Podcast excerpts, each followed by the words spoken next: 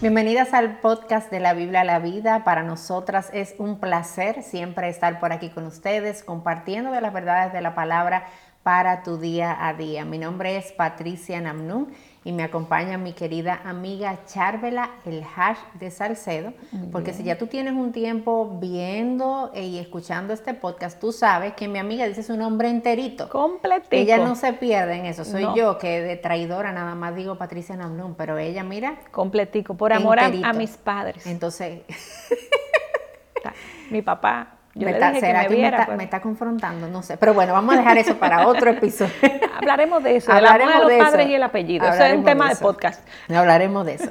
Eh, es un placer. Eh, voy a hacer un, paréntesis. Halo, halo, halo. Eh, eso, hay una explicación completa de feminismo ahí. O sea, que quizás yo esté mal, pero eso es tema de ah, otro programa. Ya, me siento un poco mejor. Sí, no estás bien. tú eres la que está mal y no yo. Es probable, pero adelante. Es broma, pero eso, eso es para otro conversatorio. Es otro conversatorio profundo. Exacto. En el día de hoy estamos muy contentas de tenerte por aquí, ya sea que nos estés viendo a través del canal de YouTube de Coalición por el Evangelio o que nos estés escuchando a través de tu plataforma de podcast favorita.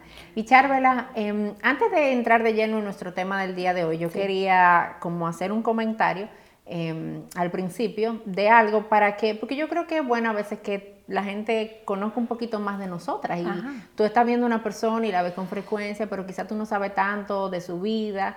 Y bueno, yo, yo voy a compartir algo que Charvela no sabe aquí. Em, pero a las dos nos gusta tomar café. A Charla le gusta tomar café. A mí me gusta tomar café también. Pero es increíble la forma tan diferente en la que Charbel y yo nos tomamos el café. Porque tú te bebes el café de Charbel y te bebes mi café y son dos cosas completamente diferentes. Charbel, ¿cómo tú te tomas el café? Yo me lo tomo más café que leche. Y tú eres al revés. Y yo soy al revés. Yo tomo más, leche que café y le pongo crema y le pongo Pone de todo lo que eh, pueda agregar una libra más en un día. yo se lo pongo yo al café. Sí, no, yo no es que trato de que no agregue libras, para que yo eso me lo como, no me lo bebo. Claro, tú te, en las libras tú las agregas en otras cosas. Sí, yo las agrego en otras cosas. No es que estoy a dieta, es que yo, selecciono. Las, agrego en el café, es la realidad. Pero nada, si un día nos invitas a tomar café, ya sabes, ya sabes cómo brindarnos el café, más café que leche, más leche que más café. leche que café. Ahora sí, hablemos cosas serias ya. No, pero esto es quizás esto es importante. esta diferencia tuya y mía sea un asunto de consejería. Tú dices. Puede ser, puede pasar en los matrimonios con cosas más importantes. Con cosas más importantes. Que un Háblame de eso, por favor. Y de eso queremos hablar. Cuando necesitamos realmente buscar consejería y cómo buscarla. Y yo quería primero, así de primero aclarar que la consejería, eh, la relación consejero-consejera, no es un discipulado, mm. porque muchas personas piensan, yo quiero ir al salón de consejería, pero en realidad lo que yo, quiero es que me disipulen. Pero la consejería no es discipulado, la consejería es eh, un momento donde tú apartas con alguien que tú entiendes que te puede dar un consejo, eh, te puede guiar, te puede dar una respuesta a algo puntual que esté pasando en tu vida o a una situación que tenga años ocurriendo en tu vida donde tú no has encontrado una salida o donde tú entiendes que la Biblia quizás no tiene una posición o un versículo directo que pueda responder a, esa, a, esa inquietud o esa necesidad que tú tengas. Y tú vas entonces al salón de consejería o donde un consejero no tiene que ser algo tan formal, porque quizás en, la iglesia en que estás simplemente te puedes sentar con la esposa. En un café, en una casa. Exacto. Eh, la idea es buscar el consejo, no una relación de, discipulado o de crecimiento espiritual, aunque en la consejería tú creces espiritualmente, porque al final el consejero es la palabra de Dios. Pero para nosotras, las cristianas, no es simple consejo, sino es un consejo bíblico, un consejo que salga de la palabra. Eso es lo que nosotros debemos de buscar. Por eso no podemos ir a cualquier lado a buscar consejería ni a cualquier persona, que luego vamos a hablar un poquito más adelante de eso. Y para cerrarte esta parte y luego que tú me abundes un poco más, yo quería eh, leer una definición. Hay, un, hay una, una, institución en Estados Unidos que se especializa en consejería para cristianos que se llama el Instituto Lafayette. Y ellos en su página eh, tienen una definición de lo que es consejería bíblica que yo traté de traducirla. Y esto fue lo que salió, pero me pareció súper interesante, exacto, me pareció muy interesante cómo ellos la definen. Ellos dicen que la consejería bíblica es el proceso en donde la Biblia, la palabra de Dios, se relaciona individualmente con una persona que está luchando bajo el peso del pecado personal o bajo dificultades de la vida, porque valga la redundancia, Patricia, a veces vamos a consejería no porque tú seas la, el culpable, sino porque alguien te está afectando. Y em, para que esa persona en ese salón de consejería genuinamente eh, cambie tu persona interior a través de la palabra de Dios y tú puedas agradarle a Él. Definitivamente, o sea, y eso es un punto esencial, Charvel, en la consejería bíblica, que esto es algo que sale de las escrituras, por eso le llamamos consejería bíblica. Correcto. Y esa consejería, sin lugar a dudas, es algo que puede ser de un momento o algo que puede tomar todo un proceso dependiendo de, cada caso. Pero tú mencionabas algo al principio, Charvela, de que la consejería bíblica no es una relación de mentoría. A veces nosotros tenemos como una idea equivocada de por qué y en qué momento buscar consejería. Y yo quiero mencionarte como que algunas de las razones por las que a veces se me pudiera ocurrir buscar una consejería, pero no es una consejería. Por ejemplo, yo quiero buscar una consejería porque yo lo que quiero es hablar con alguien para que alguien me conozca. 시간.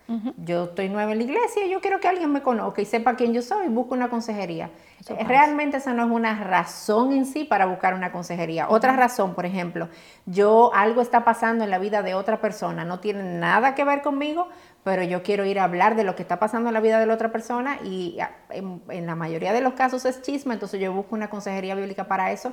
Esa tampoco es la idea y la intención. O yo quiero una relación de mentoría y pienso que el canal para yo encontrar esa relación de mentoría solicitar una consejería a alguien. O simplemente otra vez quiero ser conocida, quiero que me conozca, quiero que tú sepas quién yo soy, quiero que tú sepas em, dónde yo puedo servir, pero no hay una situación puntual que es necesaria poder eh, resolver. Y ojo, y esto es importante, eh, no, no, no, me malinterpreten, estas no son malas razones, estas no son malas razones para buscar hablar con alguien. Eh, en sí mismo, no tiene nada de malo, al contrario. Eh, pero todo esto se da en un contexto diferente a lo que es el contexto de la consejería bíblica. Esto se da en relaciones de discipulado, esto se da en relaciones de amistad, esto se da en relaciones de mentoría también y no necesariamente en lo que es el proceso de una eh, consejería bíblica, que es importante que nosotros cuando la necesitemos genuinamente la, busquemos, porque la consejería es importante. Es importante. todas nosotras, Charvela, yo puedo recordar momentos de mi vida donde yo he necesitado consejería bíblica y la he buscado y la he tenido también. Y yo estoy segura de que contigo igual. Así es, totalmente. Y ha sido bueno para mí. y, qué bueno que fui. Cuando fui, después dije, qué bueno que fui, porque pasa lo contrario, Patricia. Hay personas que se van a ese extremo donde tú dices que quizá buscan consejerías por razones equivocadas, pero hay otros que por el miedo, la vergüenza, no, buscan consejería para nada. Y eso también es un error. Eh, y te queremos hoy animar a ir a consejería con la razón adecuada y no esperar que ese pecado eh, o ese problema eh, se extienda en el tiempo, sino que tú le buscas una solución y recibas un consejo de alguien. En la multitud de consejos hay sabiduría, dice la palabra. Entonces, que tú busques el consejo de alguien capacitado para que te ayuden. Y mira, Patricia, hay razones válidas eh, para buscar consejería y eso es algo que, que queremos hoy plasmar y dejar claro aquí. Porque a veces hay situaciones en la Biblia donde eh, en la vida, perdón, donde quizás hay un versículo bíblico que me habla de una parte, pero no me habla del todo. Por ejemplo, para yo explicarme mejor. Em, una mujer que sabe que la Biblia la llama a la sumisión y dice Efesios que la mujer debe estar sometida a su marido. Entonces, pero ese esposo la, le está pidiendo cosas que no son bíblicas. Entonces ella está confundida y dice, bueno, pero ¿qué hago? Porque la Biblia me dice que me someta. Pero quizás ella no conoce el otro versículo, que puede venir el consejero y decirle, sí, pero tu sometimiento es como al Señor. O sea que si hay algo aquí que estoy viendo que es impuro, que no es eh, piadoso, tú no te debes de someter a eso. Si tu esposo, por ejemplo, eh, abusa físicamente de ti, en la Biblia pues no encontramos un versículo así eh, literal que nos digas eh, sepárate o, busca, busca ayuda o confróntalos, porque la Biblia lo que a veces nos quedamos con el concepto de sométete. Y, en situaciones así extremas y de vital importancia, nosotras tenemos que ir al salón y comentar con esa persona de confianza, que sabemos que es una persona también íntegra y que no va a hablar tus problemas abrir nuestro corazón y decirle esto está pasando en mi vida, ayúdame o dime qué dice la Biblia con relación a esto. Ayúdame a ver ¿Qué pasos dar? ¿Qué debo hacer a través de las escrituras? ¿Cómo yo veo esta circunstancia en específico? Exactamente. Eh, porque a veces nosotros, Charvela, necesitamos de otro para poder ver las cosas claras. O sea, nosotros eh, siempre nuestro pastor Miguel dice que nosotros vemos las cosas como nosotros somos, no como las cosas son. Exacto. Y yo siempre estoy juzgando cada circunstancia a través de mis propios lentes, de mi propia perspectiva, de mi propio pasado, de mi propia situación. Y en la mayoría de los casos yo necesito, en muchos casos yo necesito de alguien de fuera que vea las cosas diferentes, con una perspectiva diferente y otra vez con conocimiento bíblico, porque estamos hablando de consejería bíblica. Así es. Y otro de los casos, Charvela, que también pudiéramos dar como un ejemplo, quizás tú eres soltera y ahí estás a punto de iniciar una relación de noviazgo con un joven cristiano. O sea, la Biblia habla de que no nos unemos en yugo desigual y esta persona no es un yugo desigual, esta persona es un creyente, pero tú no estás muy clara si es el momento preciso, si tú estás lista. Hay quizás circunstancias y situaciones a tu alrededor que te llevan a dudar si es el momento, si es la persona indicada.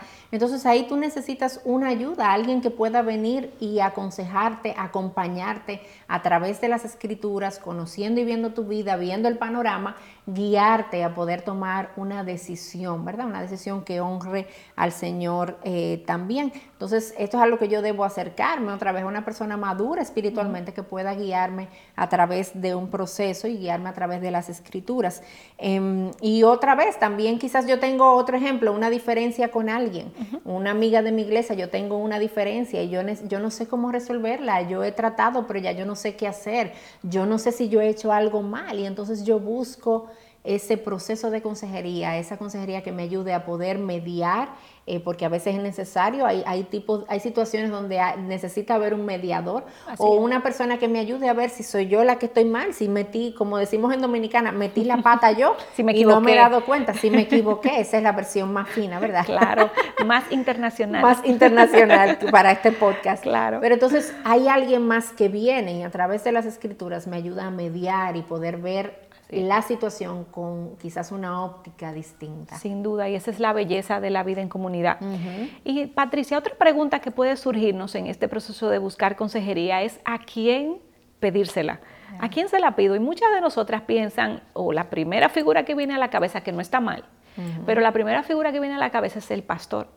Eh, el pastor es el que tiene que darme el consejo. Y, a veces nos encerramos en esa idea de que tiene que ser mi pastor.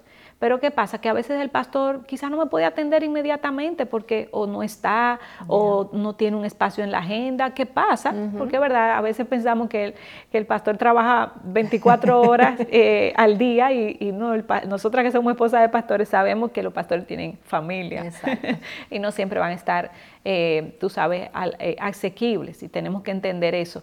Pero ¿qué pasa? Sin, obviamente, disminuir la eh, belleza y la capacidad del pastor, yo pienso que a nuestro alrededor, eh, como parte de la vida de comunidad, Dios ha puesto a nuestro alrededor personas piadosas que nos pueden dar excelentes consejos, consejos bíblicos, que al final lo que necesitamos es que sea un consejo bíblico. ¿Y quiénes pudieran ser esa persona? Bueno, puede ser una amiga, Patricia, yo a veces te he pedido consejo y, han sido excelentes, quizás hasta mejor que, un pastor, en el sentido de que como tú eres mujer, entiendes quizás mejor mi posición, eres madre, etcétera. Por ejemplo, eh, quisiera mencionarte el Proverbio 27.9 con relación a eso. Dice, el ungüento y el perfume alegran el corazón y dulce para su amigo es el consejo del hombre. O sea que la misma palabra de Dios habla como esa relación entre amigos donde tú puedes pedir un consejo. Quizás a mis padres, yo sé que muchas de ustedes eh, que nos escuchan aún están bajo sujeción de sus padres o viven en la casa de sus padres o respetan mucho a sus padres.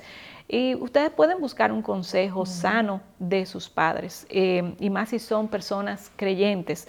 Proverbio 1.8 dice, oye hijo mío, la instrucción de tu padre, y no abandones la enseñanza de tu madre, ¿verdad? Porque en ellos hay mucha sabiduría, no solamente conocimiento bíblico, pero también sé que por la gracia común de Dios, padres que no son cristianos y han tenido tanta experiencia en la vida, te pueden guiar y darte un buen consejo. No, quizás no te señalen la Biblia, pero te pueden dar un buen consejo que luego tú puedes eh, contrastar esa sabiduría, esa gracia común con, con, versículos. Tú dices, bueno, pero es verdad lo que ellos me decían, porque hay una sabiduría que Dios pone en, en las personas. Y otra, otro grupo, personas maduras en la fe, que te hablen verdad. Mira lo que dice Efesios 4:15. Más bien, al hablar verdad en amor, crecemos en todos los aspectos de aquel que es la cabeza, es decir, Cristo.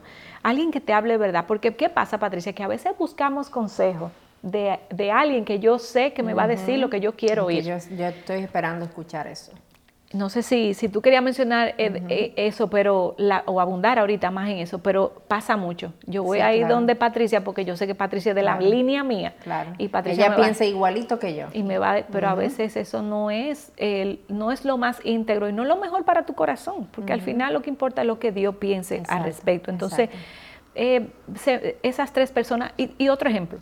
Por ejemplo, para igual no despreciar el consejo de un pastor, pero imagínate que yo sea una esposa que haya pasado por, que esté pasando por un proceso de infidelidad de mi esposo. Una hermana que haya pasado por ahí y que hoy tenga su matrimonio restaurado, te puede dar un excelente consejo de decirte cómo lo hizo, qué, lo, qué le ayudó y qué demás. Entonces, mira a tu alrededor, mira a las personas que, están, que Dios ha puesto en su gracia alrededor de ti, busca de ellas eh, un consejo. Y dice Hebreos 3.13, la palabra de Dios nos manda, eh, perdón, en Hebreo 3.13 nos dice, y también en, en Hebreos 10, 24 y 25, nos llama a exhortarnos los unos a los otros, exhortados los unos a los otros, varias veces los dice, entonces es parte de, la vida de comunidad. Claro. Charvele, tú mencionabas hace un momento el pastor, ¿verdad? Dentro de esas opciones que yo tengo para buscar consejería. Claro que sí. Y la verdad que eh, hay diferentes iglesias y dentro de las iglesias hay diferentes estructuras también en cuanto a esto de la consejería. Nosotros tenemos iglesias donde hay un cuerpo de estructurado de consejerías, hay un cuerpo de consejeros que está formado y cuando tú vas a buscar una consejería, pues tú vas directamente hacia ese centro de consejería. Eh, pero eso no es así en todas las iglesias, no todas las iglesias tienen la misma estructura, no todas las iglesias tienen quizás consejeros entrenados, porque esto es algo, Charbel, en lo que también hay un entrenamiento para consejería bíblica, donde mucha gente tiene exposición a eso, para poder ayudar mejor a, las personas que están en necesidad de esta consejería. Pero no todas las iglesias tienen la oportunidad de tener esto, pero lo que sí todos tienen son la verdad de la palabra de Dios disponible y sabiduría que viene de lo alto. Quizás yo no tengo una entrenamiento de consejería, pero el Señor me ha dado sabiduría o le ha dado sabiduría a alguien, una persona que conoce las escrituras y, sabe aconsejar a través de ella. Y eso es algo tener en cuenta también. Pero dentro de este grupo está el pastor también. Eh, y por ejemplo, una de las cosas que en nuestra iglesia se hace en, en IBI es que eh, nosotros ahí en IBI lo que tenemos es que a veces los casos que llegan a donde el pastor principal son casos que ya ha, visto otra persona, otro consejero, otra consejera y su envergadura es mucho mayor y ya al final llega hacia el pastor también para que pueda eh, ayudar y quizás traer otra perspectiva, aún más sabiduría en medio de esto. Eh, y eso ocurre así, eso, es, eso ayuda a aliviar la carga también. Yo recuerdo muy bien entre eh, cuando Jetro estaba ayudando a Moisés como a organizar todo el pueblo. Y entonces una de las recomendaciones que él le dio fue esa, que lleguen a ti los casos, o sea, ya los casos más difíciles, más complejos. Eh, y eso es parte de lo que ayuda a una iglesia, la carga del pastor, en la medida de las posibilidades. Claro. porque, por ejemplo, una iglesia nueva, una plantación, como es el caso ahora mismo de nosotros que que yo tengo el corazón dividido, ¿verdad? Porque hablo de Ibi como mi iglesia, pero también soy de, piedra angular, soy de piedra angular. entonces, Jairo te oye, mi iglesia está ahí todavía mi corazón dividido, pero mi iglesia ahora mismo piedra angular. Somos una plantación nueva, no tenemos el cuerpo de consejeros que ahora mismo, por ejemplo, está en Ibi como una iglesia más grande y que tiene tanto tiempo. Hay dinámicas que son diferentes en cuanto al, al tipo de iglesia que está. Pero a veces yo, como oveja, puedo pensar y cometer el error de creer de que solamente el pastor es el único que va a poder ayudarme. Solamente el pastor tiene la palabra de sabiduría. Solamente el pastor es el que me puede dar un buen consejo. Y yo deposito mi confianza en la persona y no en Dios. Y yo tengo que recordar que el pastor o cualquier consejero es un medio de Dios para poder eh, hablar verdad a mi vida a través de su palabra. Y el Señor es quien obra. Y Dios puede usar, decidir usar a cualquier otra persona que pueda ayudarme en consejería sabia y entrenada en las escrituras para hablar a mi vida y no necesariamente el pastor en ese momento. Entonces es. como poder tener esa combinación y esa claridad de cuál es el rol del pastor en medio de todo esto pero que yo tenga la disposición de ir y escuchar de otros también, que no necesariamente el pastor es el que me tiene que ayudar con mi situación. Quizás otro puede hacerlo también. Claro, siempre teniendo en cuenta que al final quien nos va a dar el consejo es la Biblia. O sea, que no importa de quién venga, Dios puede usar una mula, un burro, para hablarnos.